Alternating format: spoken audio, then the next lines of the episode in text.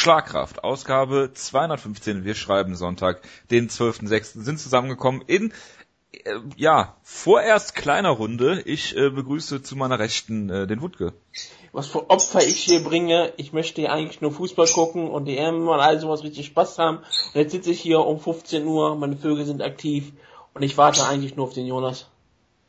Das tun wir beide. Der Jonas ist gerade noch in einer sehr ähm, interessanten Situation äh, gefangen. Ja. Geopolitische Fragen äh, werden in einer äh, Telefonkonferenz genau besprochen gerade. Ich, es geht um Indien oder er wollte gleich einfach auflegen. Er hat die Schnauze voll. Da wir in einem sehr zeitlich begrenzten Korsett sind, da der Wutke natürlich jede Sportart der Welt guckt äh, und jedes Spiel bei der WM, EM, Copa America, aber keine Premier League, äh, möchte ich nochmal dazu sagen.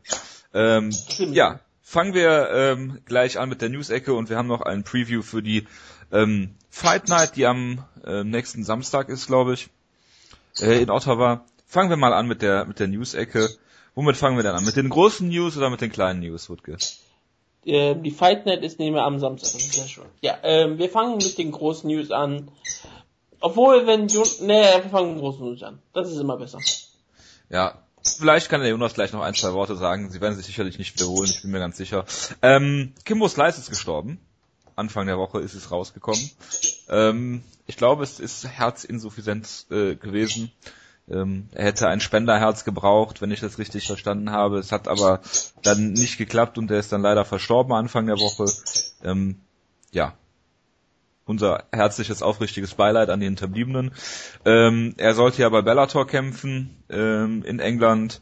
Ähm, bei den, es soll rausgekommen sein, dass bei den Medicals äh, in Texas ähm, nichts Auffälliges festgestellt worden ist. Ich finde es halt, naja, eine sehr bescheidene Situation, um äh, das mal so auszudrücken. Wutke, was sind denn so deine, deine Gedanken dazu? Ja, ähm, ist eine schwierige Sache. Es ist immer total tragisch. Kimbo Slice ist eine der größten Persönlichkeiten in Mixed Martial Arts Sports gewesen. Er ist auch einer der wichtigsten Persönlichkeiten gewesen, was sogar mal in einem, ich weiß, glaube nicht, ob es Spiegel Online war. Ich glaube, es war sogar Spiegel Online Artikel über äh, die Geschichte von YouTube. Da wurde selbst Kimbo Slice erwähnt, dass er in der Anfangsphase, als YouTube immer größer wurde, seine ähm, Straßenkämpfe sehr viel Aufmerksamkeit besorgt haben und die dafür auch wirklich gesorgt haben, dass YouTube immer bekannter wird. Diese Links sind durch die ganze Welt gegangen. Sehr viele Leute haben sich das angeschaut, wie er Hinterhofleute verprügelt hat oder verprügelt wurde. Er, er hat ähm, sehr viel in, in den ganzen Süd-Miami-Raum gemacht. Er ist da auch mehr oder weniger fast als ein Philanthrop aufgetreten. Hat auch sehr viele gute Sachen auch dort gemacht. Er hat ähm, wirklich viel für die ganze Region dort getan. Er war einer, der dort immer gerne war, hat sich sehr viel um seine Fans gekümmert. Er hat äh, autistischen Sohn hat er gehabt, ne? Ich glaube, er hat sogar sechs Kinder, ne? Oder so. Ja, sechs Kinder, einer davon autistisch, den er äh, also sehr gut erzogen hat. Das ist, er war scheinbar außerhalb des Käfigs eine äh, wunderbare Person für, für, für wie er aufgewachsen ist, hat er alles sehr gut geschafft, sehr viel, hat sein ich glaube sogar mit dem Geld sogar ganz gut ausgekommen. Er hat, glaube ich, immer gar nicht so dumm angelegt oder sowas. Er hätte wahrscheinlich jederzeit auch aufhören können, aber er wollte halt immer kämpfen. Und er hat auch diese Aufmerksamkeit gesucht. Er ist eine, wie gesagt, ein, einer der größten Kampfsport, ähm, Ereignisse, die wir hier hatten. Ich meine, er war, er war nicht nur ein großer Kämpfer, er war halt ein Erlebnis.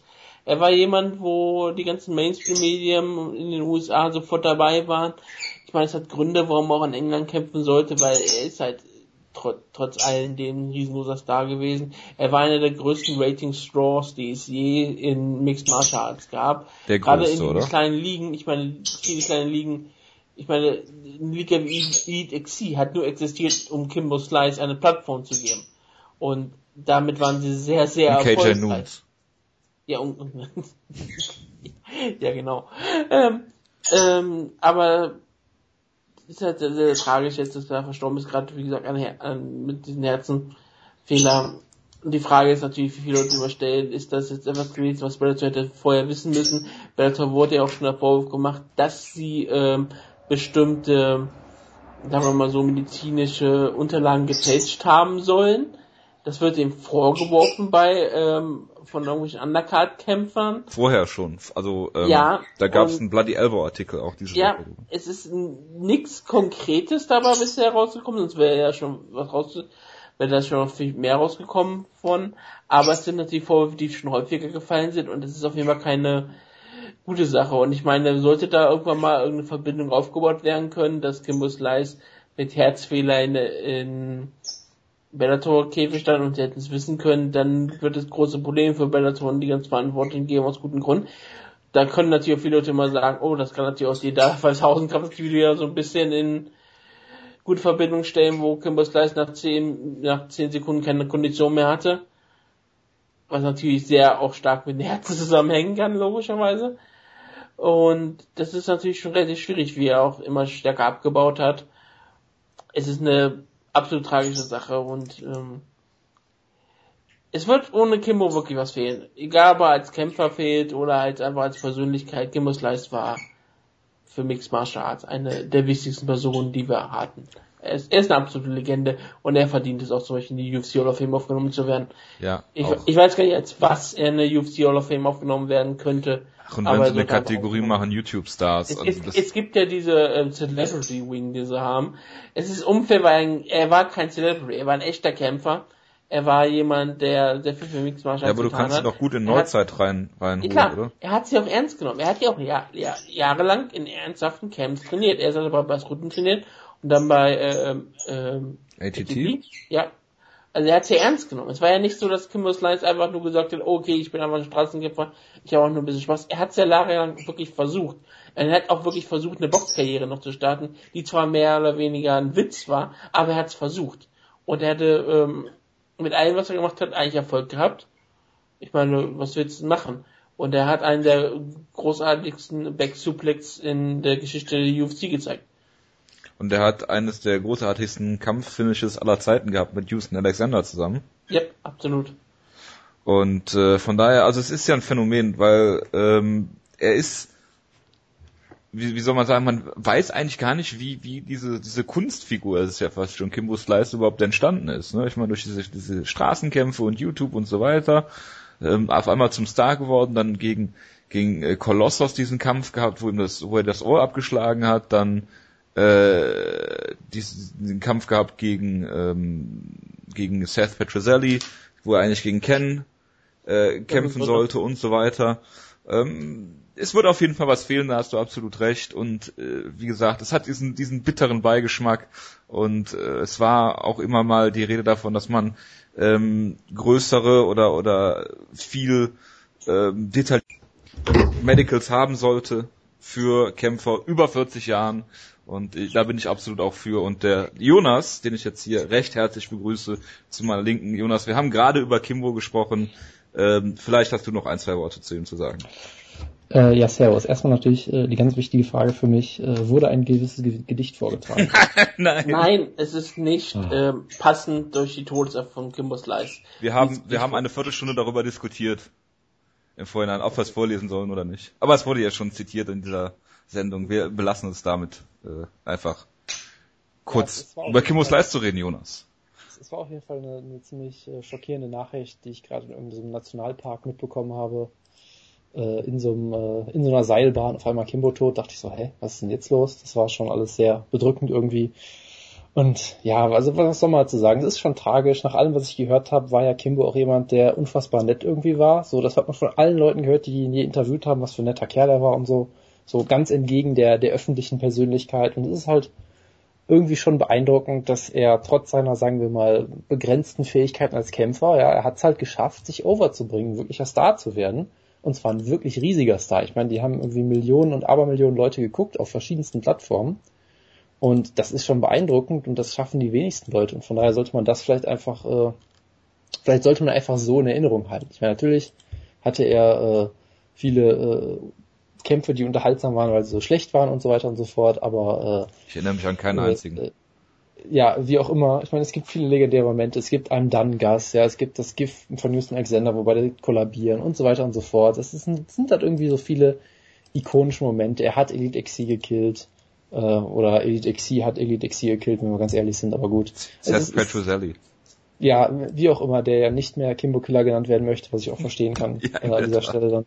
Ähm, also von daher, er hat viele ikonische Momente gehabt, ja, die Ultimate Fighter Staffel legendär, wo sie ihn einfach sofort gegen Roy Nelson gebuckt haben, weil sie totale Deppen sind und dann irgendwie jede Folge danach damit füllen mussten, was ja so le- legendär war, dass Kimbo immer gesagt hat, put me back in, put me, put me back in und jedes Mal, wenn einer sagte, oh, mein Knie tut gerade ein bisschen weh, kam sofort eine Schalte zu Kimbo, das ich bin bereit, ich gehe wieder rein, damit sie irgendwie die Quote halten konnten. Es war großartig damals, wo sie irgendwie in jeder zweiten Folge ein Kimbo Comeback geteased haben, was natürlich nie gekommen ist.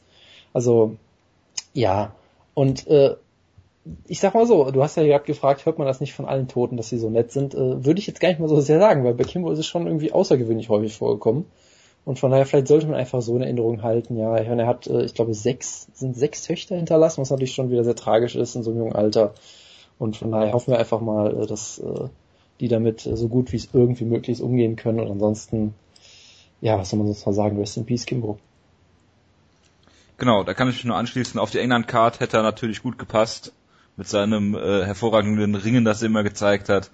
Ähm, naja, gut. Er wollte in die UFC Hall of Fame aufgenommen werden, denke ich mal. Vielleicht machen sie es ja sogar noch kurzfristig bei UFC 200. Ähm, warten wir mal ab. Gut. Kommen wir nun zum Tagesgeschäft. Äh, machen wir weiter mit Ariel Havani, unserem äh, Lieblingsreporter. und ich habe, glaube ich, nach fünf Jahren mal wieder MMA Hour geguckt ähm, am, am Montag. Allerdings auch nicht bis ganz zum Ende. Ich habe leider nicht miterlebt, wie er äh, darüber geheult hat, wie seine Familie aus dem Nahen Osten geflohen ist. Ähm, das, das, ja, ja, ich, ich kann das ja ergänzen dann. kannst du gerne machen, musst du aber auch nicht, kannst auch gerne weglassen. Ja, ähm, auf dem Cyborg, ich fange mal so an, äh, wurde gesagt, dass er sich damit keinen Gefallen getan hat. Schöne Grüße an Cody Rhodes an dieser Stelle. Hat er wohl scheinbar doch, weil am nächsten Tag ähm, der Ban äh, der UFC ähm, ja aufgehoben wurde.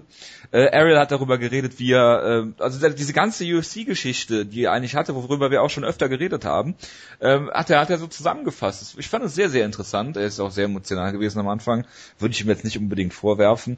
Äh, er hat darüber geredet, wie er, also er Du hast gemerkt, er ist sehr stolz auf seine Ausbildung als Journalist in Syracuse, die er da gemacht hat und ähm, dass er im Prinzip sich da hingestellt hat, als hatte er alle alle Kodexe oder alles äh, umgeschriebene Wort, was man so haben kann als Journalist, ähm, so gebrochen hat, indem er darüber redet. Ähm, Ja, und, und das Beste war ja dran, dass er es immer auch noch selbst gesagt hat. So. Ja, er ja, hat genau. in diesem Interview auch gesagt, ja, also ich weiß ja, dass man das, das ist eigentlich nicht so, aber ich habe ja dann trotzdem irgendwie die Fragen vorher abgesprochen und so, so, so ganz, so, er hat es irgendwie selbst gemerkt, aber irgendwie auch nicht, weil sonst hätte er es ja nicht so offen erzählt. Das war irgendwie so ganz, ganz bizarr irgendwie. Ich weiß auch nicht. Genau, also wir haben ja schon oft darüber geredet, dass er ähm, für seine Arbeit bei der UFC äh, Schecks bekommen hat, von Fox bezahlt worden ist. Nein, er ist von Sufa bezahlt worden für seinen Job Ja, äh, es, es ist bei, der, ist bei der UFC. Es ging, glaube ich, so los, er sagte, er wollte immer, er hat wirklich gesagt, er wollte immer ins Fernsehen. Fand ich auch schon geil.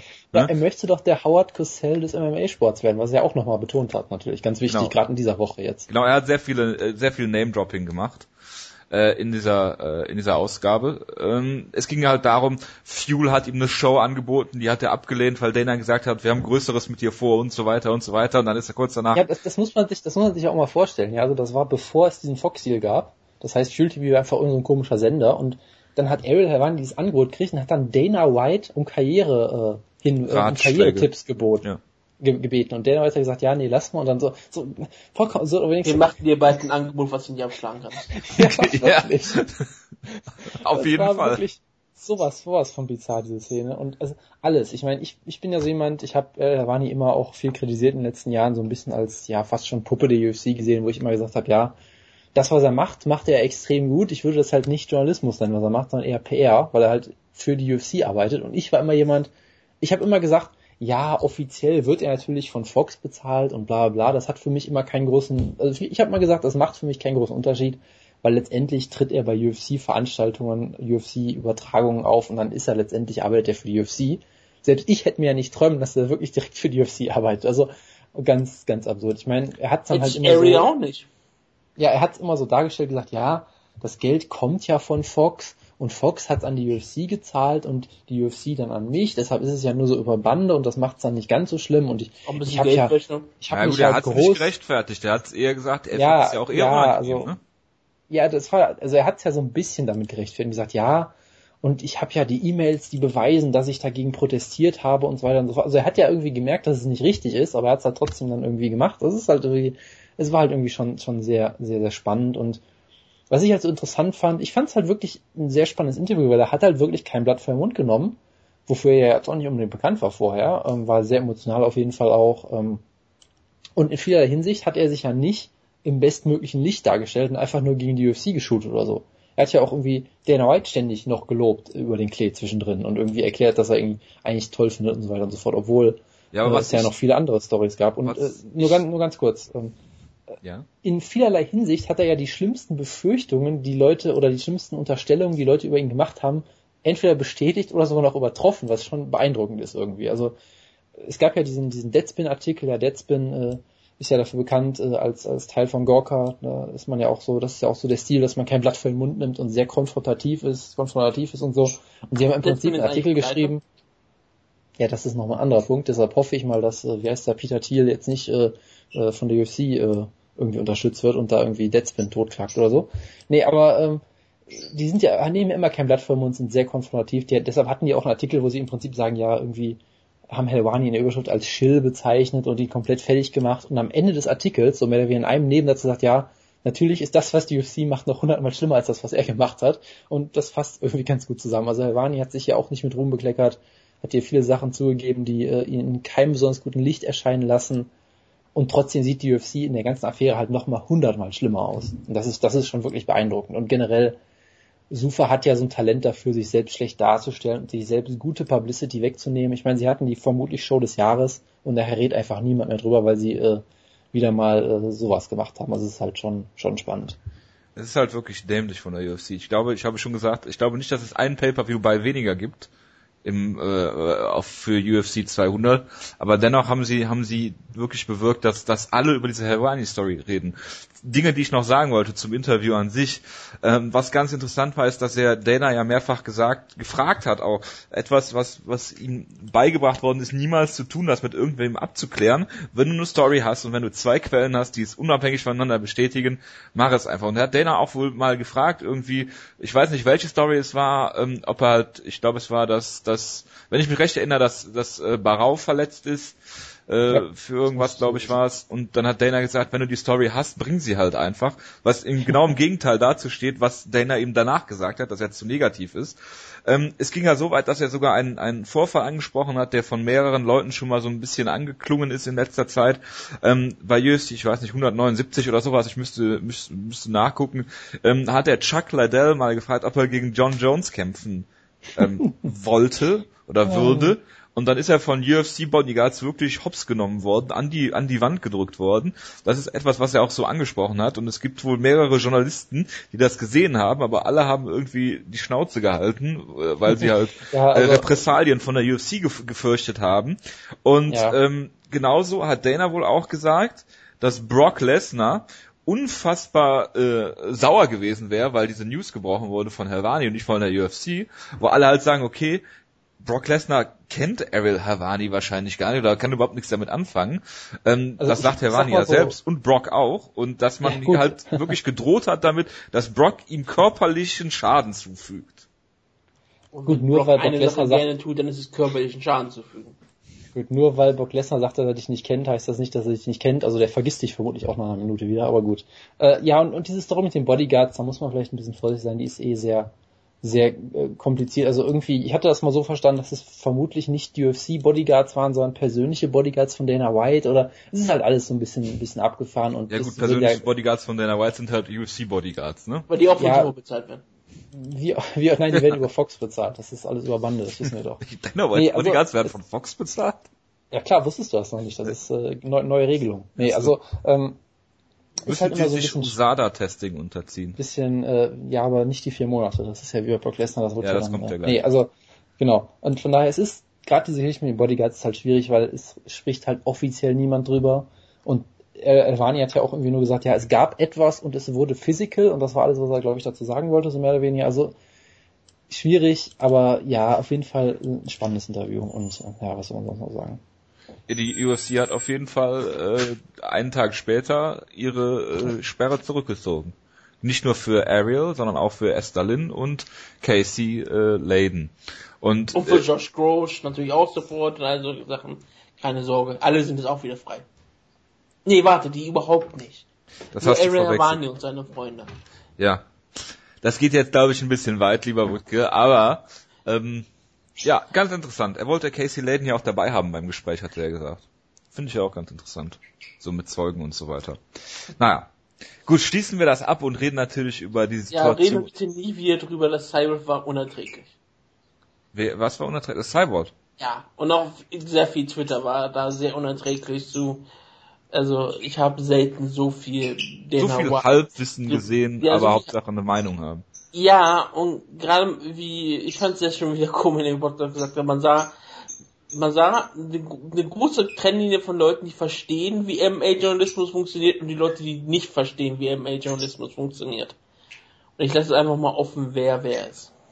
Ich will jetzt abschließend dazu noch sagen, dass mir der neue Ariel Havani wesentlich besser gefällt als der alte Nuthager Ähm, gef gefällt dir auch der neue Vitor besser oder der alte Vitor? Es kommt darauf an, welcher. Mir gefällt immer der Vitor im nächsten Kampf am allerbesten. Weil man da wieder bestimmt irgendwas über ihn erzählen kann.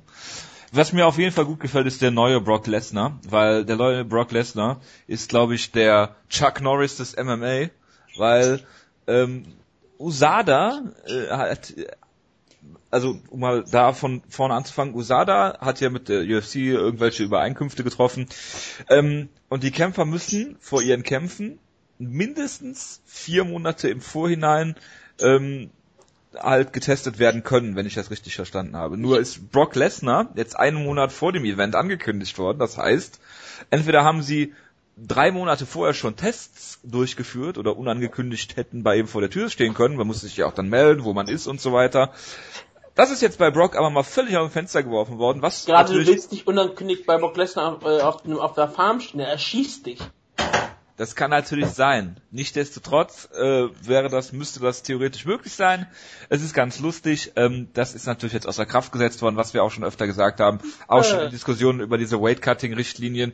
Wenn es um ein großes Event geht, dann ist das alles ja obsolet, wie man im Englischen so schön sagt. Völlig egal. Ja, das 1-0 für Kroatien, das freut sich bei mir, wie ich gerade auch gesehen habe. Ähm, ja, das ist eine wunderbare Sache. Brock Lesnar lebt ja jetzt auch in Kanada. Er wird ja auch ähm, Kanada repräsentieren in der UFC. Er wird mit kanadischen Reebok-Klamotten rauskommen. Und er hat sich scheinbar auch, ähm, er hat scheinbar seine Meinung zu vielen Dingen geändert als Kanada. Und ist scheinbar, nachdem er informiert wurde, wie das kanadische Gesundheitssystem aussieht, ist er scheinbar sogar Fan davon geworden. Was sehr lustig ist. Aber egal. Brock Lesnar, ähm, jetzt nachdem er dass er nicht getestet wird, ist ja eigentlich egal. Ich meine, es zählt einfach nur das Augenmaß. Schau ihn dir an, dann siehst du, der Mann ist sauber, also ist alles in Ordnung. Und Ja. Bankan hat ja auch schon gesagt, da, da ist kein Problem, er sieht keine Sorgen mit Doping und er ist völlig ähm, aus dem Häuschen gegen Brock Lesnar anzutreten und hat auch kein negatives Wort zu Brock Lesnar bisher gefunden. Das ist auch relativ wichtig bisher zu sagen. Es ist bisher alles sehr respektvoll und ich bin sehr gespannt drauf, Brock Lesnar zu sehen, wie er ähm, mark markant mit markante Brunnen aufwischt. Und zwar wortwörtlich. Jonas, Äh, ja, weiß ich auch nicht. Danke. Was soll man sonst zu sagen? für dein Statement. Ähm, ja, Chad Dafür haben wir dich in der Sendung. Chad Mendes, wir, wir müssen hier eine kleine Doping-Ecke machen. Chad Mendes ist ähm, auch ähm, wegen einer potenziellen ähm, ja, Doping-Geschichte jetzt erstmal äh, geflaggt worden, wie die, äh, wie Usada das nennt. Also man muss da gucken, ob da irgendwas bei einem ähm, ja, Drogentest oder Dopingtest rausgekommen ist. Es noch unbefleckte ähm, Dopingtests bei Musana? Äh, nein, gibt es nicht, weil Tim Means zum Beispiel jetzt die Sperre von zwei Jahren, äh, die er eigentlich hätte bekommen sollen, weil er, ja- er sollte gegen, gegen Donald Cerrone antreten im Februar, ähm, ist jetzt reduziert worden auf sechs Monate, weil es ein äh, ja, tainted, also ein äh, verunreinigtes, beflecktes, wie auch immer, äh, Supplement gab, ein Nahrungsergänzungsmittel, was ich ja ganz interessant finde, weil ich eigentlich davon ausging, was es ja auch gibt, definitiv Listen mit, äh, mit Mitteln, die du nehmen darfst, die von USADA auch rausgegeben wird oder von äh, WADA und was weiß ich was. Ähm, und da hat er wohl was genommen, was jetzt dazu geführt hat, äh, dass er, dass er getestet worden ist, positiv auf irgendwas. Aber wenn USADA das freigibt, dann verstehe ich nicht, warum er überhaupt noch eine Sperre kriegt. Also ist wieder alles sehr, sehr, sehr, sehr ähm, unklar und untransparent. Ja, dann ähm, Robbie Lawler wird Conor McGregors Seele rauben oder hätte die geraubt. Wutke, was sagst du dazu? Ähm, natürlich hätte er das getan. Ich sehe doch keinen Grund drin. Er ist sehr, dafür bekannt, Leuten die Seelen zu rauben. Er hat auch schon Menschen im Käfig umgebracht und hat sie wieder zum Leben erwacht. Das ist, ähm, er ist ein sehr, sehr dunkler Magier mit sehr viel Voodoo-Kenntnissen und ich würde mir als Conor McGregor sehr viel Sorgen machen. Aber ja, das ist ja auch relativ häufig. Wir sind ein Podcast, wir berichten häufiger über das Sehen, über den Seelenraub in der UFC. Matt Brown hat es häufiger auch schon getan und Robbie Lawler hat bestimmt auch sehr viele Seen in seinen Keller gesammelt. Ich finde sehr gut, dass wir jetzt bei so dunklen Themen hier es anfängt bei mir zu gewittern. Ähm, machen wir einfach mal weiter mit äh, Anthony Pettis, der geht Das runter ist Dana White, der ist wütend, was du gesagt hast. Ja, auf, Also auf jeden bei Fall. mir, bei mir ist auch schon ganz dunkel. Anthony Pettis, Jonas, geht ins Featherweight. Denkst du, damit würden alle seine Probleme äh, erledigt sein? Äh, also Freund der Show Patrick Wyman hat ja gemeint, dass ihm das helfen würde, glaube ich. Ich habe es aber nicht gelesen. Ja, Freund der Show Doch, Mike doch. Fagan sagt das Gegenteil. Tja, dann müssen wir wohl abwarten. Also pff, Dann hast du natürlich keine ist Meinung dazu. Weil, Das ist richtig, genau. ja, schade. Ich habe mir noch nicht überlegt, welche Meinung ich übernehme.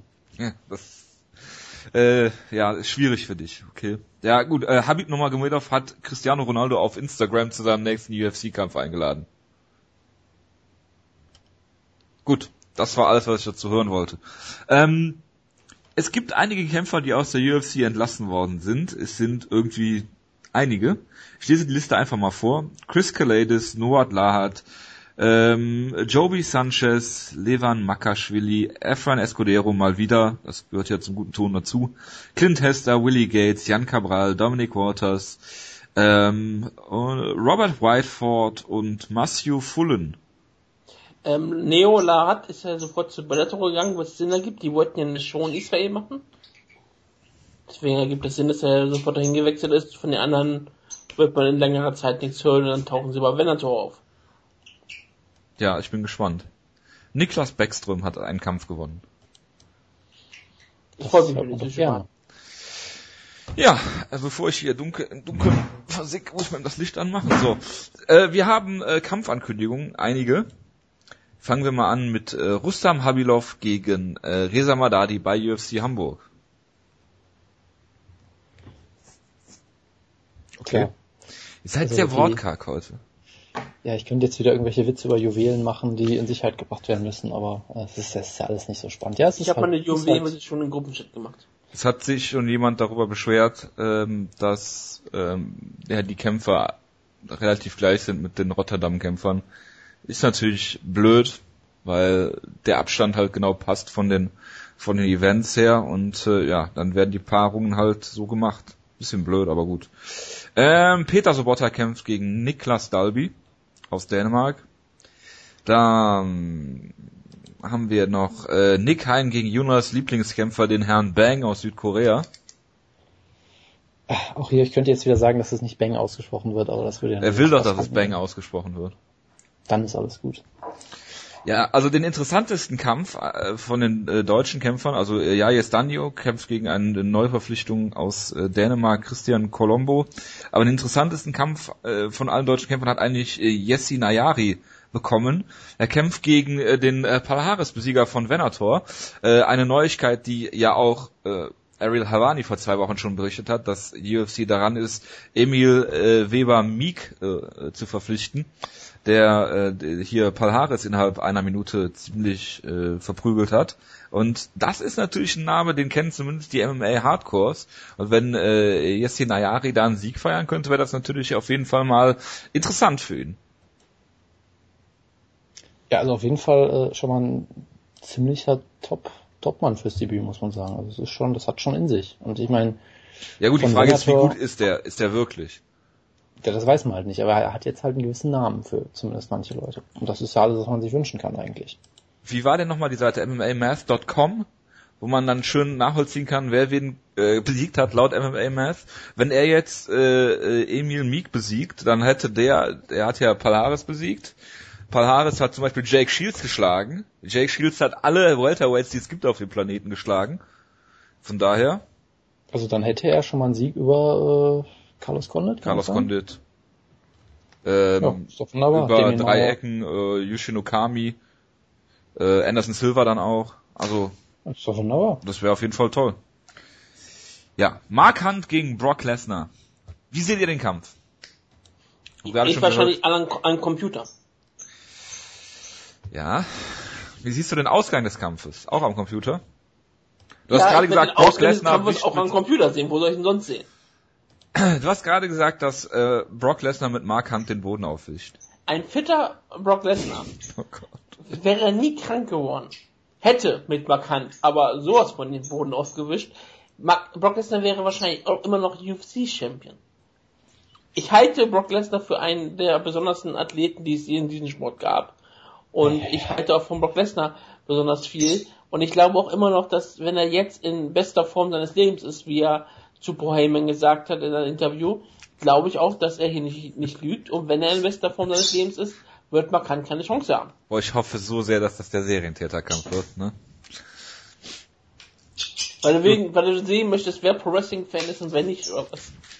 Ich würde, ja, mal gucken. Ich leg, überleg mir dazu noch ein Narrativ. Jonas, wie siehst du den Kampf denn? Ist es der Ähm. Kampf, den du dir gewünscht hast, oder hättest du dir irgendwie Frank Mir Nee, gewünscht, nachdem nee der, der, der ist, der ist mir zu ernsthaft, die Ansetzung. Das gefällt mir eigentlich nicht, weil ich sehe da eigentlich keine große Chance für Lesnar, muss ich sagen.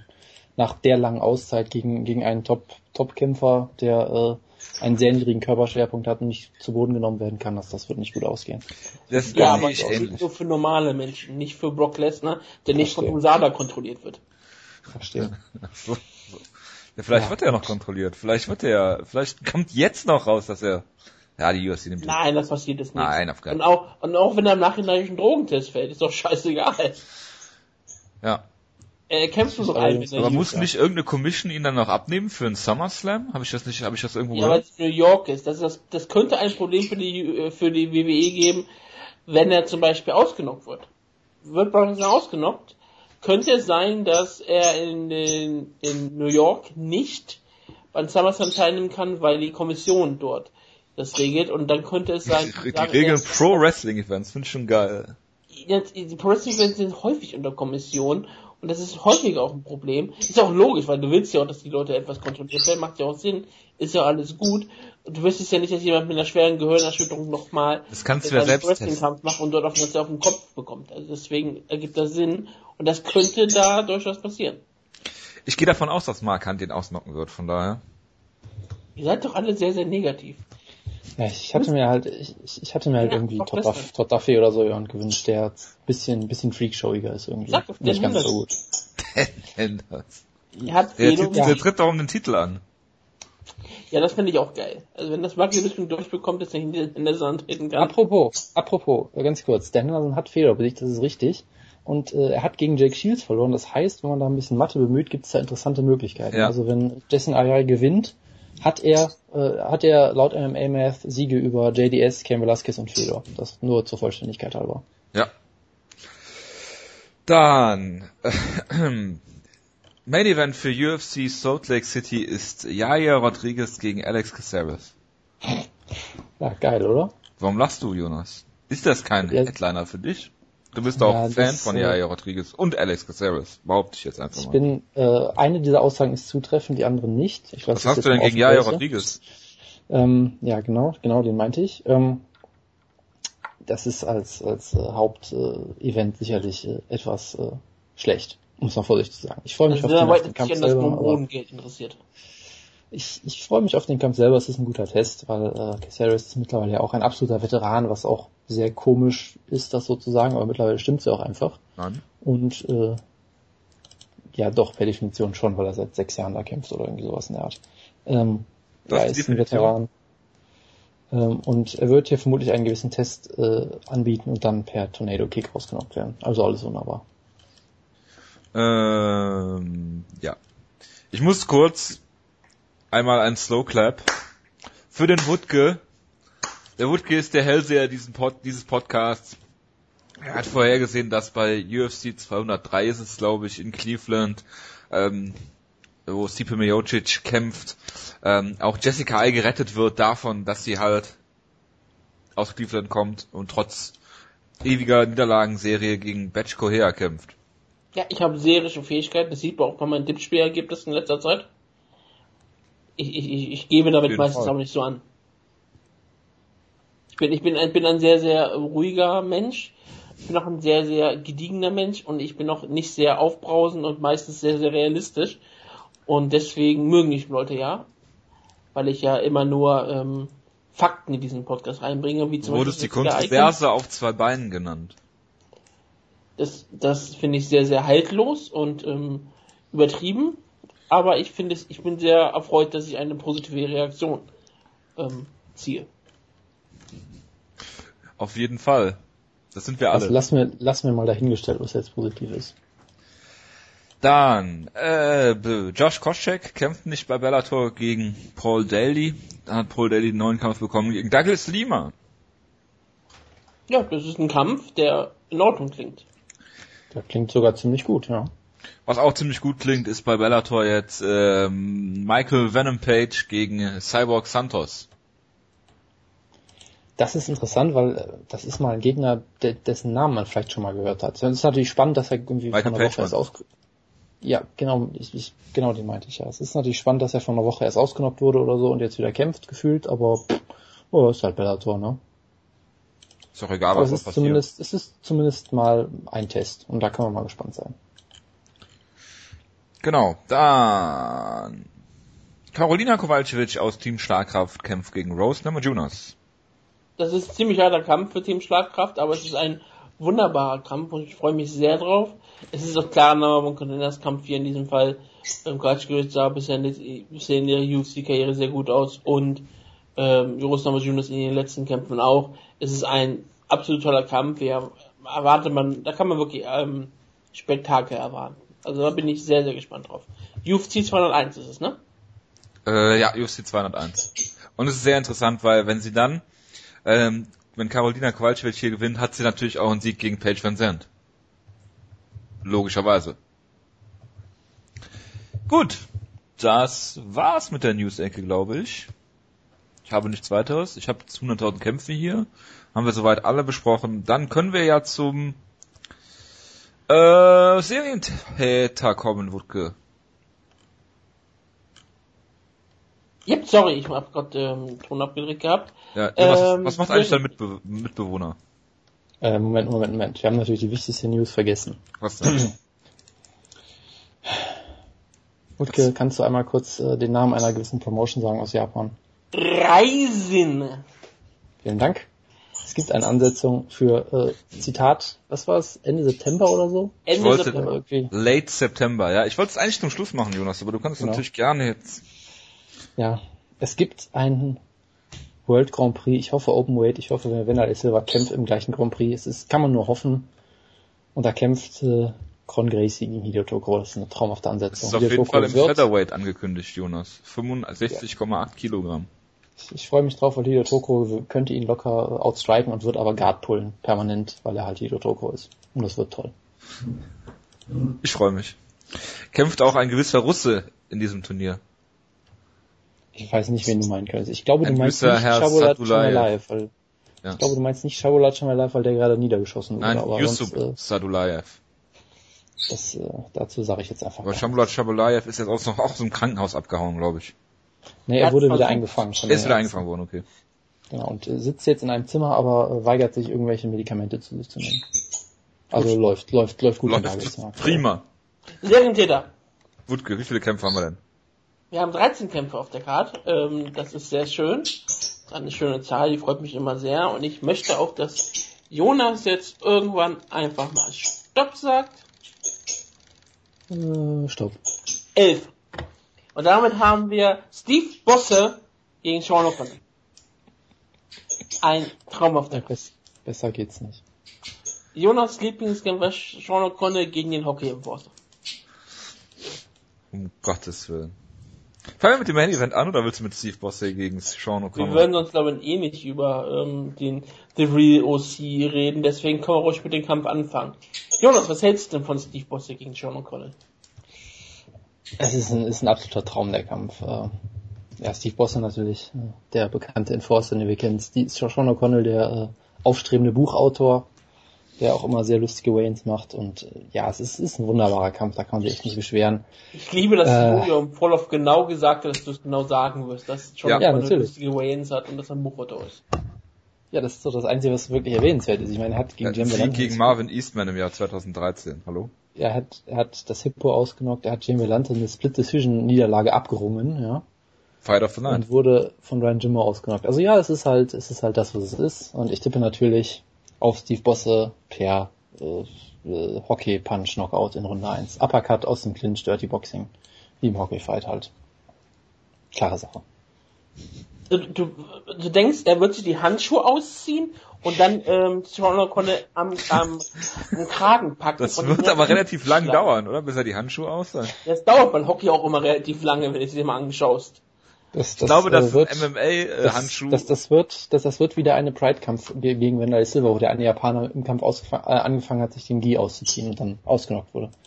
So wird's laufen. Nicht Also muss ich jetzt auf O'Connell tippen? Ich weiß Nee, es nicht. warte, Nakamura war's doch, oder? Ja. Jetzt habe ich gerade. äh, Wutke, was, was denkst du denn? Ich sehe es eigentlich ähnlich. Ich, ähm, Steve Bosse ist wirklich ein unterhaltsamer Striker. Er hat den Giant Tuna ausgenockt. Und das war äh, beeindruckend. Er wurde auch mal schnell von Thiago Santos ausgenockt. Deswegen ist er, verspricht er wenigstens immer Unterhaltung. Sean O'Connell hat auch schon Legenden besiegt, wie Matt Van Buren und Anthony Baroche. Aber hatte gegen den albanischen Superstar Ili Latifi keine Chance gehabt. Aber das ist ja wegen den Superkräften der, der albanischen Bevölkerung auch relativ normal. Ich erwarte aber, dass der Hockey im Forza gegen den Real OC hier den Sieg äh, austragen wird. Und danach wird Steve Boss ja auch ein Kinderbuch schreiben. Auf Französisch hoffentlich. Auf, auf Französisch über, über Hockeyschlägereien. Damit Kinder auch was lernen können für die Zukunft. Ja. Äh,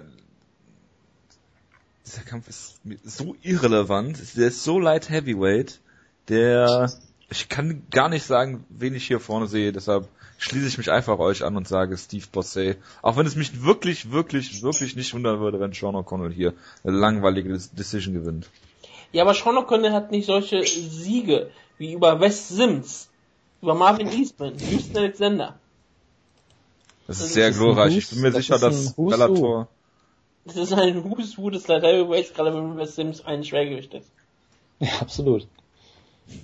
das ist auf jeden, er wird auf jeden Fall bei Bellator immer ein Zuhause haben. Und Wes Sims war der Ninja bei der Staffel, wo Kimbo Slice im Ultimate Fighter raus war, also bitte. Gut, reden wir über den Main Event äh, Rory McDonald gegen Stephen Thompson. Und ähm, Wonderboy hat ja auch schon längere Zeit bei ähm, äh, TriStar trainiert mit Rory McDonald zusammen. Ich glaube, er, er ist jetzt irgendwo anders hingegangen oder oder wo auch immer er jetzt sein mag. Er ist nicht mehr bei TriStar.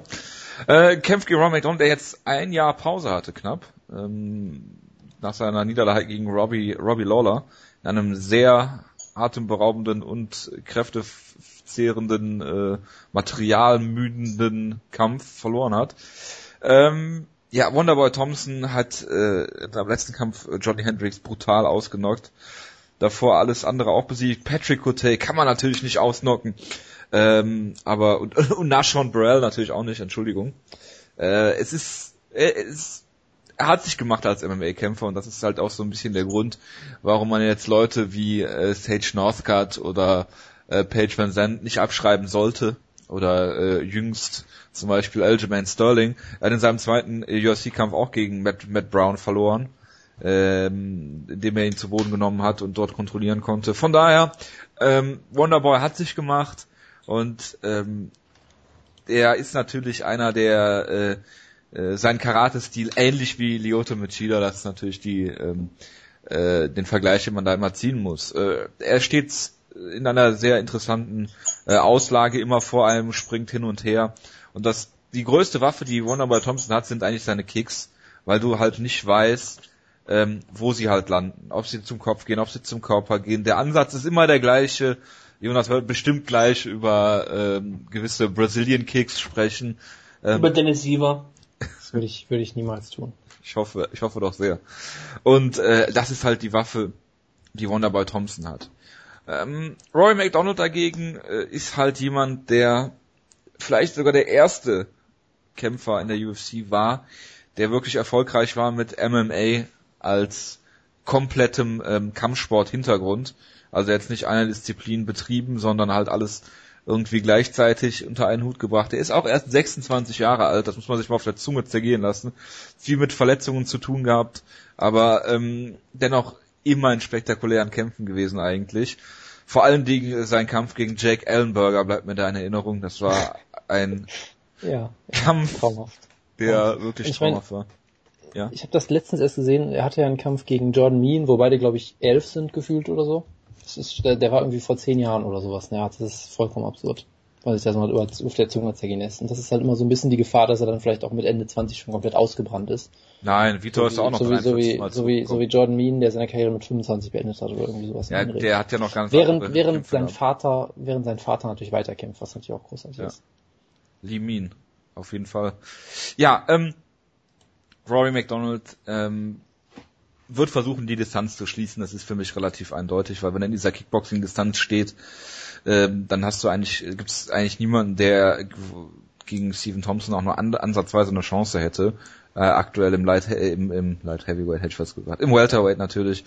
Ähm, der, wenn er die Distanz kontrollieren kann, ist er gegen jeden Kämpfer eigentlich im Vorteil.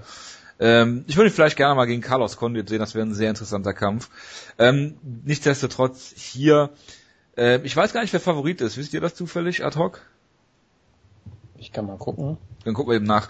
Ähm, ich möchte es hier nicht zu sehr äh, ins Detail gehen, weil es gibt hier sehr, sehr viele Sachen, die ihr wahrscheinlich auch besprechen werdet. Ich denke, dass Sorry den, den Kampf festlich machen kann, dass er den Kampf an den Käfig drückt, ähm, äh, Wunderboy äh, vielleicht auch zu Boden nimmt. Der hat diese wunderbaren Clinch-Takedowns, Roy McDonald. Ähm, er muss natürlich aufpassen, er sollte nicht geradewegs auf äh, Stephen Thompson zulaufen. Ähm, sondern halt immer versuchen äh, zu fintieren und, und anzudeuten, was er machen wird, äh, Wonderboy Thompson nachdenken zu lassen, was als nächstes kommt. Ich sage, dass Roy McDonald hier ähm, entweder ein spätes Finish holt, TKO per Ground and Pound oder eine Decision gewinnt. Auch wenn es mich nicht wundern würde, wenn Wonderboy Thompson hier das gleiche, den gleichen Kampf abliefert, wie gegen einen Johnny Hendricks zum Beispiel, dass er die Takedowns stoppen kann. Wobei, wie gesagt, Rory McDonald eher jemand ist, der aus dem Clinch Takedowns holt und nicht diesen Power Double Leg hat. Bitte. Genau, also äh, fürs Protokoll, äh, die äh, Wett an Wettanbieter sehen den Kampf komplett ausgeglichen, wo ich mich eigentlich auch sehr anschließen könnte, weil für mich ist es wirklich gefühlt ja ein Münzwurf fast schon. Also ich, ich habe echt keine Ahnung, was ich, was ich dazu denken soll. Es ist erstmal, äh, ich sehe es ein bisschen zwiespältig. Auf der einen Seite ist es eine großartige Ansetzung natürlich, sehr, sehr spannender Kampf, sehr ausgeglichen, sehr, sehr interessant. Auf der anderen Seite finde ich es ein bisschen schade irgendwie, dass man die so beide irgendwie verbrät, weil letztendlich wird halt einer wieder äh, aus, dem, aus dem Geschehen dann rausgeschmissen dabei, was ich halt dann doch ein bisschen schade finde, weil eigentlich haben sie es beide verdient, da ganz oben zu stehen. Ja, beim Welterweight gibt's doch genug Leute, oder? Ich sag mal so, was ich mich halt zum Beispiel fra- schon frage, warum kriegt jetzt Tyron Woodley den Title Shot, den niemand haben, den niemand sehen möchte, den Kampf? Ja, je, Weil jeder, die UFC je- es versprochen hat. Ja, toll. Das Ja, hallo. Damit man es weg hat. Ja, das, das ist wirklich wirklich der einzige Grund, damit man es endlich weg hat. Damit Tyron Woodley von Robbie Lawler brutal verprügelt wird, damit man Tyron Woodley wieder vergraben kann. Möglicherweise zu Bellator äh, vielleicht auch sprichwörtlich vergraben, nachdem die Seele gestohlen wurde. Ja, das stimmt wohl. Nee, also das ist halt ein Kampf, den eigentlich keiner sehen will. Den wollen andere Contender nicht sehen. Haben sich irgendwie mindestens vier Leute schon irgendwie geäußert. Ja, Maya und Matt Brown, alle finden den Kampf scheiße irgendwie. Ähm, und was ich halt finde, diese Leistung von, von Thompson gegen Hendricks war so beeindruckend, dass du da locker einen Titelshot allein deswegen hättest geben können, finde ich. Das war immer noch der, einer der beeindruckendsten Kämpfe, die ich seit langem, langem gesehen habe. Wie er ähm, einen wirklich auch sehr kompetenten Kämpfer komplett deklassiert hat, einfach nur. Nach Strich und Faden. Das fand ich so unfassbar beeindruckend, dass ich eigentlich sage, er verdient sich hier einen Titelkampf und wenn er halt jetzt gegen McDonald verliert, wäre halt schon irgendwie schade für ihn. Und für, für die Division irgendwie auch, weil ich würde ihn gerne im Titelkampf auch sehen. Rein stilistisch fände ich das sehr interessant. Und von daher ist es so ein bisschen zwiespältig für mich, das Ansetzen selber und der Kampf selber ist halt, ja, unfassbar knapp. Also, ich glaube, dass schon, dass McDonald in der Hinsicht etwas besser auf ihn vorbereitet ist, weil er halt äh, diesen, diesen dieses wunderbare Camp hat mit äh, mit äh, Firas Sahabi, den ich für einen der klügsten Leute im ganzen Sport halte, der unfassbar gut darin ist, sich, dich irgendwie vorzubereiten, richtig strategisch und taktisch. Und äh, also ich weiß auch nicht, weil der Hendricks-Kampf kam halt für mich aus dem Nichts und für viele Leute glaube ich auch, dass man nie erwartet hat, dass er so gut ist. Dass er sicherlich sehr gut ist, aber vielleicht nicht so unfassbar gut. Und äh, deshalb könnte ich mir schon vorstellen, dass er jetzt besser vorbereitet äh, in den Kampf geht, McDonald, und äh, da ähm, auch ein bisschen besser auf Distanz kämpfen kann als, als Hendricks, der doch etwas kleiner und kompakter ist als, als McDonald, der doch durchaus lang kämpfen kann, auch mit seinem Jab und so weiter.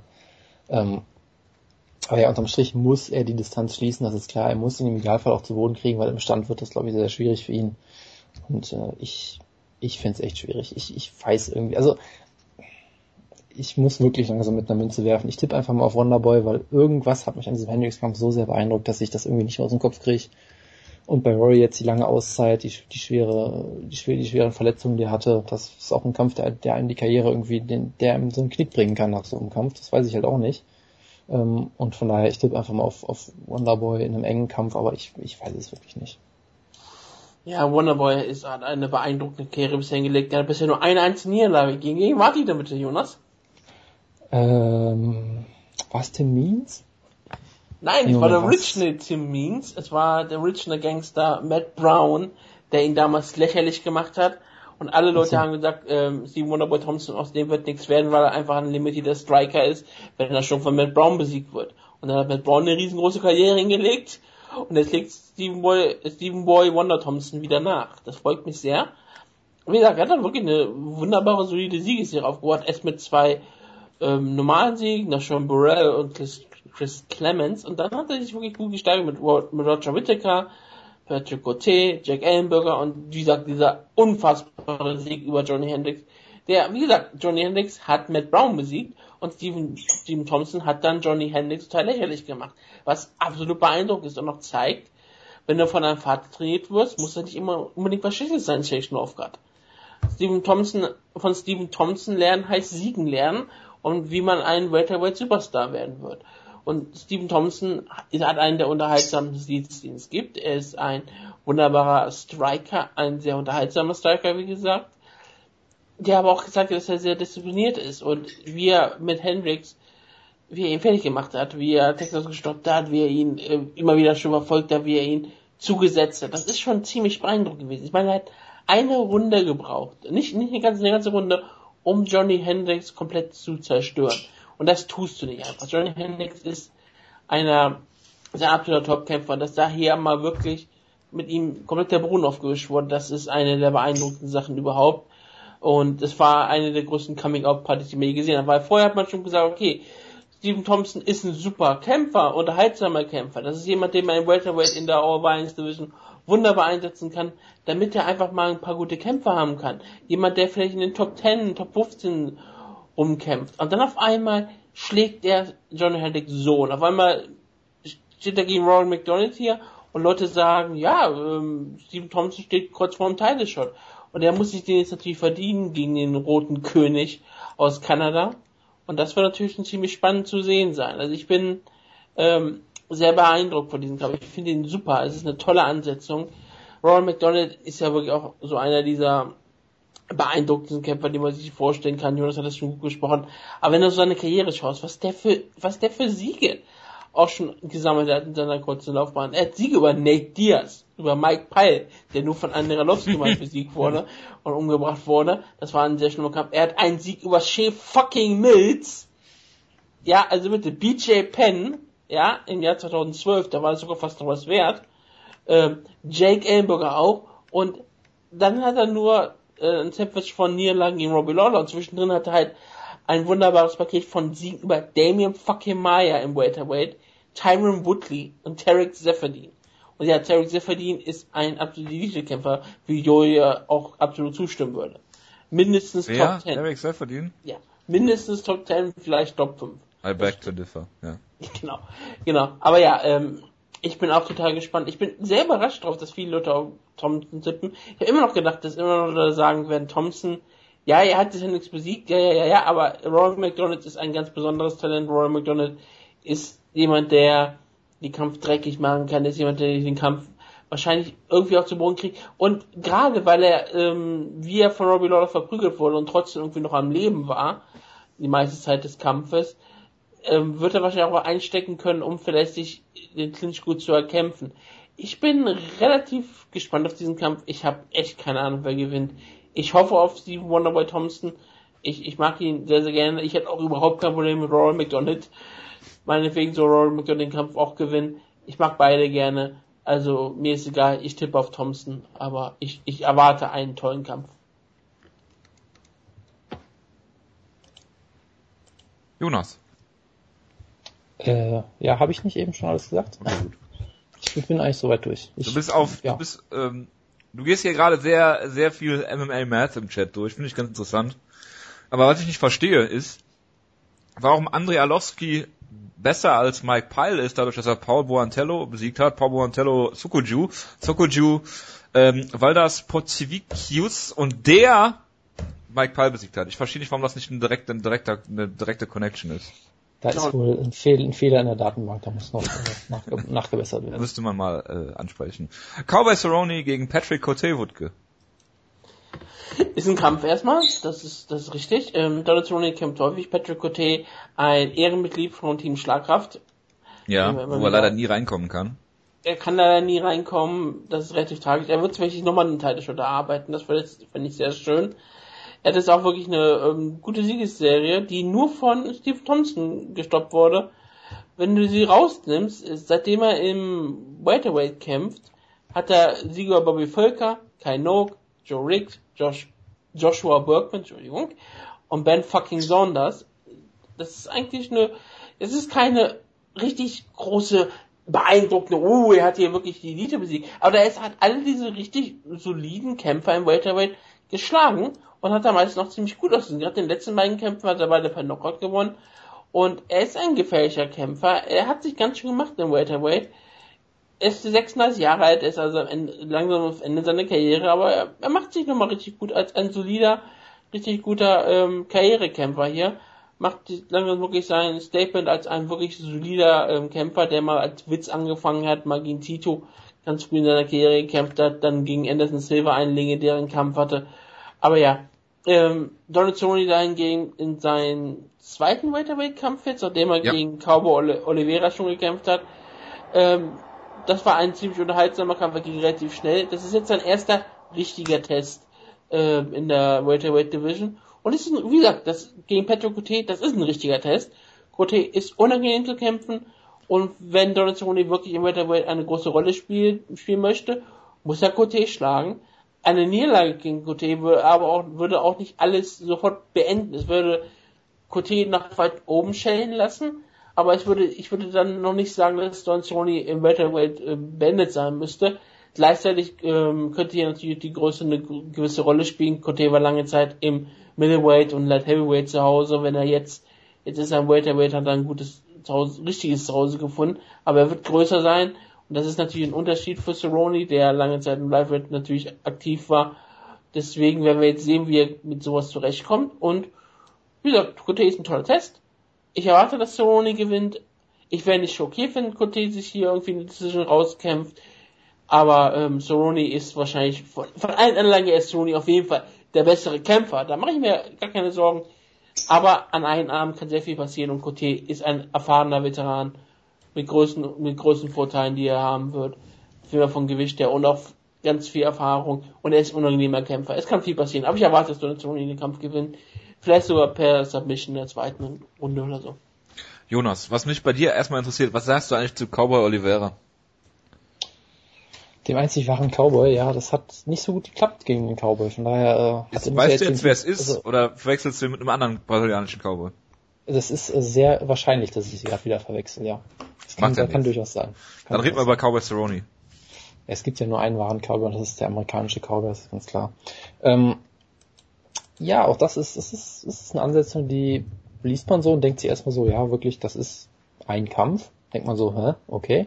So, so ein bisschen, bisschen random irgendwie, aber okay, kann man ja mal machen. Ist ein solider Test auf jeden Fall. Weil gerade jetzt in der neuen Gewichtsklasse will man ja vielleicht auch nicht sofort einen absoluten Topkämpfer geben, sondern sagt erstmal, Alex Oliveira war ja schon Short Notice unangenehm. Man hat auch gesehen, dass Cerrone mit der Größe von Oliveira Probleme hat, bis es dann halt äh, zum, zum Grappling-Austausch kam. Ähm, Cote ist jemand, der früher Middleweight war, von daher ähm, sicherlich auch wird da Größenvorteile haben und der ist sicherlich ja, technisch sehe ich ihn auf jeden Fall nicht auf so dem Level mit Cerrone, aber er kann durchaus Druck machen. Ich meine, er hat Ben Saunders jetzt zuletzt äh, ziemlich, ziemlich spektakulär besiegt und hat, hat immer noch Knockout-Power, kann, kann ein bisschen ringen, kann Druck machen, kann hart zuhauen und das sind durchaus Sachen, die Cerrone öfter mal vor Probleme gestellt haben. Also von daher ist das durchaus ein solider Test, wie ich finde. Ähm, unterm Strich, ich bin jemand, ich habe Patrick Cote, glaube ich, immer unterschätzt. Ich habe mich auch sehr darüber lustig gemacht, als er gegen diesen komischen Steven Thompson verloren hat damals und jetzt äh, ja, wo bin ich jetzt auf einmal gelandet? Also gegen Kang Lee verloren. Also ich habe ihn nie so ganz für voll genommen irgendwie, ich weiß auch nicht. Ja gut, du, deine ähm, Hype und unter den Buswerfkämpfer sind ja immer dafür bekannt, dass dann ja, ich, ich hab da komische Dinge passieren. Ich weiß. Ich weiß. Ähm, aber jetzt bin ich natürlich überzeugt, weil er hat Joe Riggs besiegt per Decision. Das muss man auch erstmal schaffen, den nicht aus Versehen zu finishen oder so. Das ist schon durchaus beeindruckend. Ähm, von daher bin ich, bin ich sehr überzeugt. Und ich meine, Josh Bergman sah zuletzt auch ziemlich gut aus. Joshua. Er hat, er hat, oh, oh, oh Gott, aber jetzt habe ich schon selber gemacht. Oh Gott, das ist, das ist echt peinlich. Ich schieb's jetzt mal auf die Uhrzeit. Ähm, weil ich meine, der hat dem ihrestämmigen Drachen eine Runde abgetrotzt im, im Stand und wurde hier äh, von Patrick Gauthier äh, glasklar ausgenockt. Also das ist schon beeindruckend und von daher halte ich das ähm, durchaus für einen guten Test, einen machbaren Test unterm Strich und da sehe ich auch Sony dann vorne. Gauthier ist sehr hart zu finishen, deshalb tippe ich mal auf Decision. Ja, also Donald Cerrone ist ja dafür bekannt, dass er startet wie äh, Thomas Almeida und oder umgekehrt. Äh, ich habe mir den Kampf auch angeguckt und dachte so, hu, okay, alles klar. Äh, Patrick Cote wird die größten Vorteile haben. Ich denke, er hat äh, logischerweise auch die Kraftvorteile. Er hat ähm, im Kickboxen natürlich Nachteile gegen Cerrone, gerade was das Technische angeht, aber dass Cerrone immer langsam startet. Äh, wenn Cote hier Druck macht, den Kampf die Distanz schließen kann, ähm, und ihn schnell äh, hier unter Druck setzt, dann könnte es natürlich sein, dass er ihn K.O. schlägt. Ähm, und das tippe ich auch einfach mal. Ich meine, klar, Cerrone hat Vorteile im Grappling, im, im Kickboxen, aber wenn er so, so langsam in den Kampf kommt, wie man das von ihm kennt, äh, gerade mit diesen großen Nachteilen und äh, wenn er dann anfängt nachzudenken, er hat bestimmt psychische Probleme. Ähm, wir reden ja nicht über die Psyche, also nicht jetzt privat, sondern generell wird das genau, psychisch vor Probleme stellen, wenn er unter Druck gerät. Und ähm, ja, deshalb denke ich, dass äh, Cote hier ein schnelles Finish holen wird und die MMA-Welt schocken wird. Der wird dann direkt ähm, Robbie Lawler herausfordern und den Kampf auch bekommen. Das ist soweit korrekt. Wir reden nie über die Psyche, sondern nur über die Seele der Kämpfer. Okay. Er wird Seelenprobleme bekommen. Das halte ich für durchaus wahrscheinlicher. Genau. Den Lightweight-Kampf zweier Franco-Kanadier lassen wir einfach mal weg und reden über Tibor Guti echter Franzose? Bitte was? Tibor Guti nicht echter Franzose? Das sind beides Franzosen. Sagen wir einfach, es sind beides Franzosen. Born ja. France, fighting out of France steht hier. Das ist jetzt ja. eine Diskussion, also, die ich wirklich nicht anfangen möchte. Ja. Also nennen wir sie einfach beides Franzosen und gehen davon aus, dass es richtig ist. Französischstämmige Bomber sind es beide.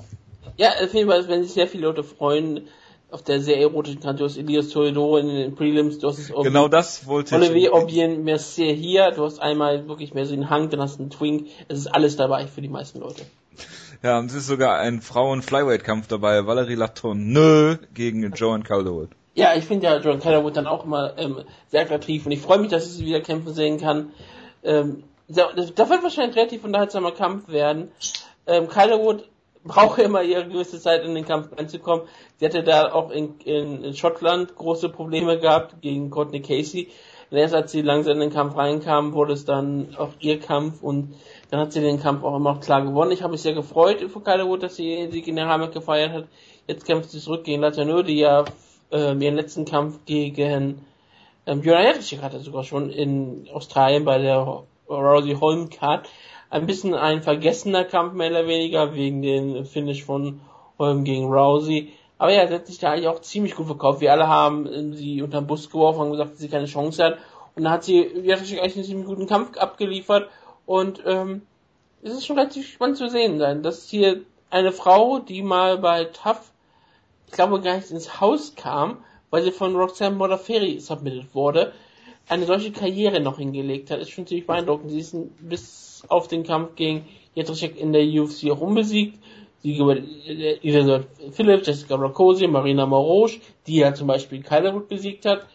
Da wird es bestimmt, wenn Kylerwood den Kampf gewinnt, wieder spannendes MMA-Match geben.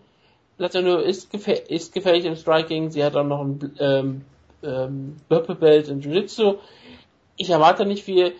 Trotzdem dort. Ich erwarte hier kein wirkliches Grappling durch. Ich erwarte, dass Sato nur versucht, hier den Kampf in der Kickbox dann zu führen, während Jordan Kylerwood versuchen wird, immer wieder im Muay einzusetzen. Ich hoffe, Kylerwood kommt etwas fixer in den Kampf rein. Und wenn sie in den Kampf reinkommt, dann erwarte ich auch, dass sie Sato nur besiegt. Also ich meine, sie hat ja schon einen Sieg über Marina Boros und damit hat sie laut Mathematik eh schon den Kampf gewonnen. Das ist eine ganz klare Sache. Von daher, was soll man noch und drüber reden? Du bist ja ein sehr mathematischer Mensch. Äh, absolut, absolut, absolut. Ähm, nee, also es ist auf jeden Fall eine sehr gute Ansetzung. Ähm, auch wieder ein harter Kampf für Calderwood, weil sie hier gegen eine sehr gute Strikerin kämpft, die auch äh, die Titelträgerin schon vor große Probleme gesetzt hat. Zumindest in der ersten Runde. Und das war auch danach ein sehr taktischer und durchaus äh, hart umkämpfter Kampf wo sie sehr gut mitgehalten hat. Von daher sehe ich hier wirklich äh, einige Schwierigkeiten für Jojo, die halt schon die erwähnten Startprobleme hat, defensiv äh, immer ein bisschen zu offen steht und dann sich einige Mal schon große Probleme eingefahren hat. Und äh, Letourneau ist äh, ziemlich gut gestartet gegen, gegen Check in der ersten Runde. Von daher, ich halte das hier für einen echt schwierigen Kampf und ich tippe mal tatsächlich auf Letourneau. Es tut mir sehr weh im Herzen der Joan Callout Fluch. Ich habe sie interviewt, danach lief es nicht mehr so gut und hoffen wir mal. Aber das kennt man ich, ja ich von wirklich, Ich sehe es hier wirklich als sehr schwierige Ansetzung für sie und ich tippe mal auf Letourneau einfach per Decision. Du erwartest also den Kolinolov-Faktor gegen Thomas Almeida, dass jemand, der länger in den Kampf braucht, gegen einen Schnellschlag eine Chance hat. Das ist genau den Vergleich, den ich jetzt ziehen würde, ja. Also äh, Valerie Latourneux und äh, Joan Calleroth haben beide einen Vorteil, sind aber nie mit Jonas und mir im Aufzug gefahren. Das ist das, in jedem Fall ein Vorteil. Deswegen haben sie auf jeden Fall Siegchancen. Ähm, ich würde mir wünschen, dass es wieder so einen wunderschönen Frontkick gibt in diesem Kampf, wie der von äh, Joanna Jedrzejczyk gegen äh, Valerie Latano. Ähm, von Joan Calderwood, die sowas durchaus drin hat. Sie hat natürlich nicht die Kraft und Power, aber ich sag, sie hat jetzt hier ihren Moment. Ich sag, sie gewinnt hier eine Decision, also Jojo. Äh, aus äh, namenstechnischen Gründen werde ich hier auf äh, Joan Calderwood tippen. So. Du solltest, ich, ich finde, du solltest aus Befangenheit äh, hier keinen Tipp abgeben dürfen. Ja. Ich mache das trotzdem. Ich, ich, ich, ich Rutke natürlich vollkommen objektiv. Ja, also mein äh, Journalismusstudium an der Syracuse University äh, verbietet mir das. Aber ich mache wobei ich auch, Wobei ich auch sagen muss, ich habe ja auch mit John Collo damals abgesprochen, welche Fragen ich hier stellen darf und nicht. Von daher sollte ich da vielleicht auch ganz ruhig sein. Ja, genau. Die einzigen, die einzigen legitimen Interviews sind die von dir mit Peter Sobotta. Das ist, das ist richtig, dem, mit dem braucht man nämlich nichts absprechen, das ist immer alles scheißegal. Ja. Äh, Wutke und ich haben auch schon darüber geredet, äh, welcher Nationalität Peter Sobotta angehört oder ob es ihm scheißegal ist. Vielleicht hast du da auch noch einen Beitrag zu, Jonas. Ähm, hoffentlich im Vorfeld dann zur Hamburg-Show. Okay. Die ähm, Prelims, äh, Fox Sports 2 sind Jason Sego gegen Leandro Silva, Misha Sokunov gegen Jan, äh, Ion... Killer Ion Sutelaba aus Moldau. Das freut natürlich ein gewisser Horsewoman sehr, dass, eine, dass ein moldauischer Kämpfer hier antritt. Ja. Vielleicht ist er auch eine Supernova. Ja, vielleicht. Vielleicht wird er explodieren und das, das löst dann ein schwarzes Loch aus. Also, ähm, Middleweight Tamden McCrory gegen Christoph Jotko ist natürlich ein interessanter Kampf. Gerade fürs Middleweight, weil ähm, Tandem McCrory sah sehr, sehr gut aus gegen äh, äh, Josh äh, Dingenskirchen, wie hieß der noch? Salmon. Äh, in, ja. in seinem äh, UFC-Debüt. Da bin ich mal nee, gespannt. Reporter, Josh Salmon. Ähm, dann Chris B gegen Joe Soto, Short Notice natürlich. Joe Soto bin ich mal ja, gespannt. Jotko hat eine der längsten Siegesserie, glaube ich, in der Middleweight Division mit drei Siegen in Folge. Ja, nehmen wir an, dass sie zu Ende gehen wird. Dann Prelims. Jonas möchte natürlich, äh, äh, Prelims äh, Fight Pass natürlich. Jonas möchte bestimmt über Elias Theodoro gegen Sam Elvey reden. Jetzt eigentlich nicht so wirklich, ne. Sam Elvey ist doch dein Lieblingskämpfer. Du wechselst mich, glaube ich, gerade mit irgendjemand anderem. Nein. Ja, mit mir. Ich mag Sam Elvey sehr gerne. Solange er nicht in Amerika kämpft. Weil wenn er in Amerika kämpft, verliert er immer. Mehr oder weniger in die UFC. Während wenn er im Ausland kämpft und gerade von jemandem, dessen Heimat, in dessen Heimat er kämpft, gewinnt er immer per Knockout. Er hat gegen den Andrews in Australien gekämpft und hat ihn ausgenockt. Er hat Cesar Ferreira in Brasilien gekämpft und hat ihn ausgenockt. Er hat Daniel Kelly in Australien gekämpft und hat ihn ausgenockt. Er hat gegen Debo Bronson in Amerika gekämpft und wurde ausgenockt. Und jetzt kämpft er gegen Elias Theodoro, Kanadier, in Kanada. Wir wissen also, Sam Avey wird was zum Lachen haben. Er wird ihn ausgenockt werden und danach wird er von vielen Frauen verprügelt werden. Er wird ihn ausgenockt werden? Ja, er wird ihn ausgenockt werden. Das ist irgendwie Futon 15. Ich glaube, das Passiv ist eher der, das Problem dabei. Ähm, Kann man passiv ausgenockt werden? Denn Henderson würde sagen, ja. Ob du passiv ausgenockt, natürlich, du wirst ja immer ausgenockt, du kannst, außer du knockst dich selbst aus. Außer du bist Ray Maynard. Ray Maynard, Du hast hallo? dich aktiv ausgenockt, ja. Das äh, ist nie bewiesen worden. Verstehe. Das ist doch immer noch für ihn ein Sieg, oder? Gegen Rob Emerson. Es ist für ihn auf jeden Fall ein Sieg gewesen, weil er sagte, er war nie ausgenockt, genau. Und warum solltest du es anzweifeln? Nee, äh, warum sollte er lügen? Er kann sich wahrscheinlich nicht dran erinnern, aber warum sollte er lügen? Randa Marcos gegen Jocelyn Jones Leiberger, Wutke.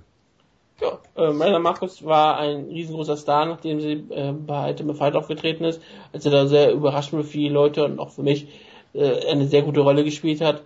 Seitdem ist in der UFC aber auch ähm, ähm, 1 und 2 mit Niederlagen gegen Pene und Kovacevic und ein Sieg über Ashling Daly. Das wird ein relativ interessanter Kampf werden. Äh, Jacqueline John Leiberger hat einen ähm, soliden, hat einen richtig guten Kampf gegen Tisha Torres abgeliefert. Äh, Torres hat den Kampf äh, gewonnen, aber naja, wir werden sehen, wie gut jetzt hier den Kampf abliefern kann. Marcos braucht den Sieg und Leiberger braucht ihn auch, weil Leiberger äh, Marcos braucht ihn, um relevant zu bleiben, Leiberger braucht ihn, um wahrscheinlich in der UFC zu bleiben. Also das ist schon ein gewiss- gewisser Unterschied. Aber äh, ich erwarte eigentlich einen guten Kampf, ja.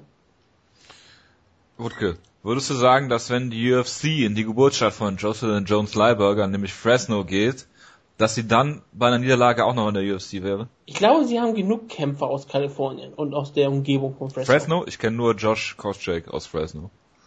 Ja, aber Kalifornien ist groß genug. Okay. Aber Cleveland nicht. Ohio. Ja, niemand kommt aus Cleveland freiwillig. Ja, das ist ja auch keine Wahl eigentlich, die man hat, wo man geboren wird, oder? Aber in Amerika ist es auch wichtig, wo du trainierst und sowas. Und niemand trainiert in Cleveland, außer Stiepe. Und Jessica Ai. Okay, verstehe. Möchtest du noch was sagen dazu, äh, Jonas? Ne? Kobe Covington gegen äh, Jonathan äh, Monier oder Monier oder was auch immer. Lassen wir mal außen vor. Der Opener ist ein interessanter Kampf. Ali Bagatinov gegen denjenigen Jonas, der gegen den Tex-Mexican Devil äh, verloren hat. Ray Borg, der mittlerweile auch vom Radar verschwunden ist. Es ist Gene Herrera. Also vom, vom, vom Radar verschwunden kann man ihn so wirklich nicht sagen. Also Doch, er, kann man ja er, sagen, er, er, holt, er, er holt sich halt, er baut seine Flotte wieder auf, äh, assimiliert noch ein paar andere Trainingsbaden und dann meldet er sich stark wieder zurück. Und ja, ansonsten äh, Adaptiert ist, das, sich. ist das der Comeback-Kampf von ihm, von Bagotinov? Nee, ne? Warte, glaube mach mal nicht. Ich glaube, der hatte noch einen, oder? Er hatte, den letzten Kampf war gegen Benavides. Ach stimmt, gegen Ben, ja gut, das ist natürlich auch undankbar, um es mal vorsichtig zu sagen. Ähm, ja, also es ist durchaus eine solide Ansetzung, sollte hier dann doch relativ klar gewinnen, weil er immer noch eigentlich ein Top-Flyweight sein sollte, der halt nur das Pech hatte, gegen die Nummer 1 und Nummer 2 zuletzt zu kämpfen. Und von daher, ich meine, er hat Timothy Elliott besiegt, den großartigen, und John Lineker, also das ist schon, das ist schon stark und ich denke, er wird sich hier gut zurückmelden und äh, den Kampf relativ klar gewinnen. Das Einzige, was ich zu alle Bagatinov sagen möchte, ist alles Gute zum Geburtstag. Er wird nämlich Geburtstag, ist ein, wird 31 Jahre jung. Scheiße, ich dachte, wir kommen diese Ausgabe drumherum. Keine Sorge. Adriano Martinez hat auch Geburtstag. Einer, der ja eine richtig spannende Karriere noch hingelegt hat. Ähm, jetzt ein absoluter Topkämpfer ist für viele Leute. Ich glaube auch gerankt in der UFC, war nicht? Oder war er mal kurzzeitig gerankt und ist jetzt wieder rausgefallen und Wer? sowas? Adriano Martins. Der war Hat nicht er sogar mal wirklich für so eine Woche mal gerankt und ist dann wieder rausgefallen? Ist auch egal. Es ist, es ist, es ist Lightweight, das kann ich mir kaum vorstellen. Ja, deswegen, ich, ich glaube, ich habe mal gerankt, das könnte auch sein. Matt Van Buren hat ja auch Geburtstag gehabt, genauso wie, wie Mark Henry, ähm, der World's Strongest Man, hat heute auch Geburtstag, wird heute 45 Jahre jung. Aber, ähm, und für den morgigen Tag, da gibt es, glaube ich, nichts äh, spa Spannendes, außer Livia von Plattenberg, der T-Rex. Sie hat Geburtstag und das wäre es gewesen. Also nichts Spannendes. Ach, Danny Martinez, der Bellator Stanton hat auch Geburtstag. Vielen Dank dafür, Rutge. Dann, damit sind wir auch schon äh, am Ende.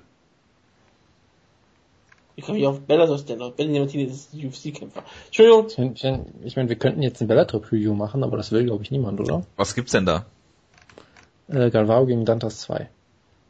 Am Uninteressant. äh, Freitag. Ist- Ach, der, der, der Hauptkampf ist ganz gut, ansonsten kannst du die Karte äh, ziemlich vergessen. Wie immer. Ich meine, du hast natürlich das, das Young Ace, AJ Matthews kommt endlich mal wieder. Das ist natürlich sehr Rise and schön. Standout, ja. Genau, Javi Ayala kämpft, das ist auch immer sehr schön. Äh, ansonsten Gegen wen denn? äh, gegen Roy Broughton, der hoffentlich der Bruder von Rob Broughton ist. Boah, das, das klingt geil. Das, das ist schon, das ist schon geil, oder? Das ist Ansonsten äh, Alles, was wir gibt es sehen jetzt nicht, nicht, nicht so viel zu berichten, ehrlich gesagt. Ja, Es gibt noch World kämpft of. Fighting. Blago Ivanov gegen Josh Copeland. Ja, super. Und Luis Palomino gegen Shaon Moraes. Ja, Das ist ein darüber- guter Schlusspunkt für diese Darüber Ausgabe. müssen wir natürlich jetzt reden, das ist klar. Das ist, ein, richtig- das ist eigentlich ein ziemlich guter Kampf. Das muss man mal sagen. Äh, ich bedanke mich recht herzlich für die Aufmerksamkeit. Ich hoffe, es hat euch allen Spaß gemacht. Es war diesmal eine kürzere Aufga Ausgabe. Moment, Ähm, Moment, Moment, Moment, Moment. Haben wir darüber geredet, dass äh, im 2007er Throwback-Kampf JC Calvan tatsächlich Petili ausgenockt hat? Nee, haben wir gar nicht. JC Calvin So, hat gewonnen gegen unfassbar. Pat Healy, ja. Das ist hab's auch nicht unfassbar. Ich gesehen. lese das gerade erst. Ich bin schockiert. Ist ja, Er ist ja einer meiner? Lieblingskämpfer laut Wutke. Ja, und den hast du immer wieder gerne erwähnt. Was? Ist nicht auch einer dieser Kämpfe äh, der auf der Karte gewesen, wo ein ähm, Knöchel gebrochen ist? Klingt plausibel. Von der Titan FC. Nee, das war Titan FC, ne? Wo, Er hat jetzt äh, zum ersten Mal, Jay-Z hat jetzt dann eher zum ersten Mal seit eine, eine, eine Winning Streak zum ersten Mal seit, möchte irgendjemand raten, seit welchem 2007. Jahr? Das ist korrekt. Hab das gelesen. Gut. Genau, im, im Co-Main gab es Andre, Andre Harrison gegen Divison Ribeiro und Ribeiro hat einen Leckkick gezeigt und dann ist sein Darf Knöchel ich, weggefallen. darf ich noch mal kurz fürs Protokoll sagen, dass Wutke derjenige war, der gesagt hat, wir müssen diese Ausgabe schnell zu Ende bringen und dann solche Sachen hier anbringt? Ja, weil wir jetzt am Ende sind, das ist auch egal. Ach so. Aber am. Ende? Steht's noch 1 zu 0 für Kroatien? Es steht noch 1-0 für Kroatien. Mirko Krokop drückt beide Daumen, wenn Ja. er sie noch hat. Drückt beide Damen. Die, die er auf seiner Couch neben sich hat. Ja. Gut, äh, ich hoffe, es hat allen Spaß gemacht. Nächste Woche gibt's ein Review zu der UFC-Show und dann äh, haben wir kein Preview. Es gibt, Natürlich ich, haben wir ein Preview nächste Woche. Für was denn? nochmal. Dynamite 2. Rampage Gott, Jackson gegen. Satoshi Ishii. wie, ich, wie ich bereits gesagt habe, es gibt kein Preview Und nächste Michael Woche. Chandler gegen Patrick Frere um den Lightweight-Title. Ich glaube, Michael Chandler ist Champion. Kein Preview nächste Woche. Dann äh, die nächste UFC-Show ist auch irgendwann, äh, ich glaube, in der in dieser äh, Fight Week äh, hier mit den drei Shows. Ähm, nichtsdestotrotz, macht's gut. Schreibt bitte Feedback, bitte, bitte, bitte, bitte. iTunes-Bewertungen. Äh, nehmen wir auch gerne. Vielen Dank nochmal an Psycho77. Dann haben wir äh, Cyborg, Facebook, Twitter, äh, die üblichen Kanäle. Macht's gut. Bis dahin. Ciao, ciao. Und Ciao, das. Debüt von Matt Mitrium bei Bellator.